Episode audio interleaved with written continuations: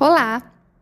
Além da fórmula para o sucesso que a gente partilha aqui no Mundo 3, existe um ciclo que acompanha você e todos os seus resultados. E ele é baseado em cinco pilares. O primeiro pilar é o conhecimento, o segundo é a prática, o terceiro é o aprendizado, o quarto é a repetição e o quinto, finalmente, é a transformação. Você sempre vai viver todos eles para poder ter um resultado que te traga sucesso e prosperidade.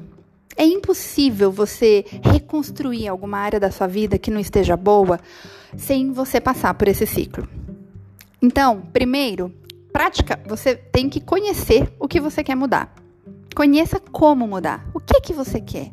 O que que você precisa? E aí, tendo esse conhecimento, você começa a praticar o que precisa ser feito, o que nós chamamos de praticar o método ou a mudança do comportamento, enfim, pratique. Como quando você quer mudar um hábito, por exemplo, você quer caminhar todos os dias. Você sabe como fazer, então você inicia a prática. Compra o tênis, decide o horário e vai. Aí depois de uns dois dias, você já aprendeu como fazer. Simples.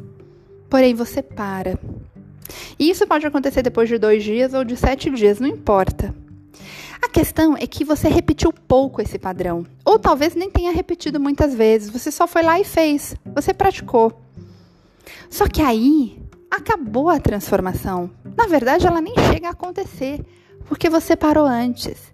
A gente sempre diz que as pessoas que têm um fracasso é simplesmente porque elas desistiram antes de ter um sucesso. E então, se você repetir o processo uma, duas, trinta vezes, no caso do exercício, por exemplo, somente aí você começa a perceber no seu corpo, na sua mente, as suas transformações, pequenas transformações, e que vão te gerando um grande resultado lá na frente. Então entenda que o processo exige que o seu cérebro ele crie uma nova conexão, algumas novas sinapses neurais. Paula, mas o que é sinapse? Sinapse é uma nova ligação, é uma nova forma de você entender novos estímulos.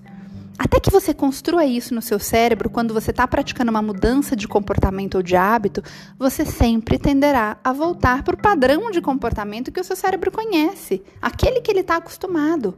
Por isso a necessidade da persistência, da repetição.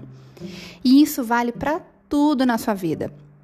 Agora, você pode me perguntar: acontece de a gente não ter esse processo todo e ter alguma transformação que mude a nossa vida? Sim, isso acontece. E, aliás, elas são causadas por algo externo que te impacta emocionalmente de forma profunda. Como, por exemplo, isso acontece num trauma. Ou através de uma forma positiva, com técnicas de PNL, que a gente, inclusive, é, utiliza em treinamentos.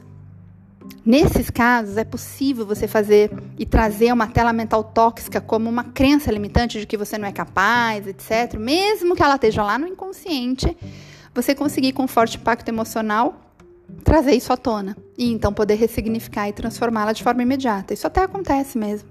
Mas para as atividades do seu consciente, ou seja, as atividades e hábitos comportamentais do seu dia a dia, esse ciclo que nós chamamos de ciclo parte, que é conhecimento, prática, aprendizado, repetição e transformação, você fazendo isso, você já vai ter enormes resultados. Então, bora praticar e persistir com seus novos hábitos. A gente se encontra na próxima prática.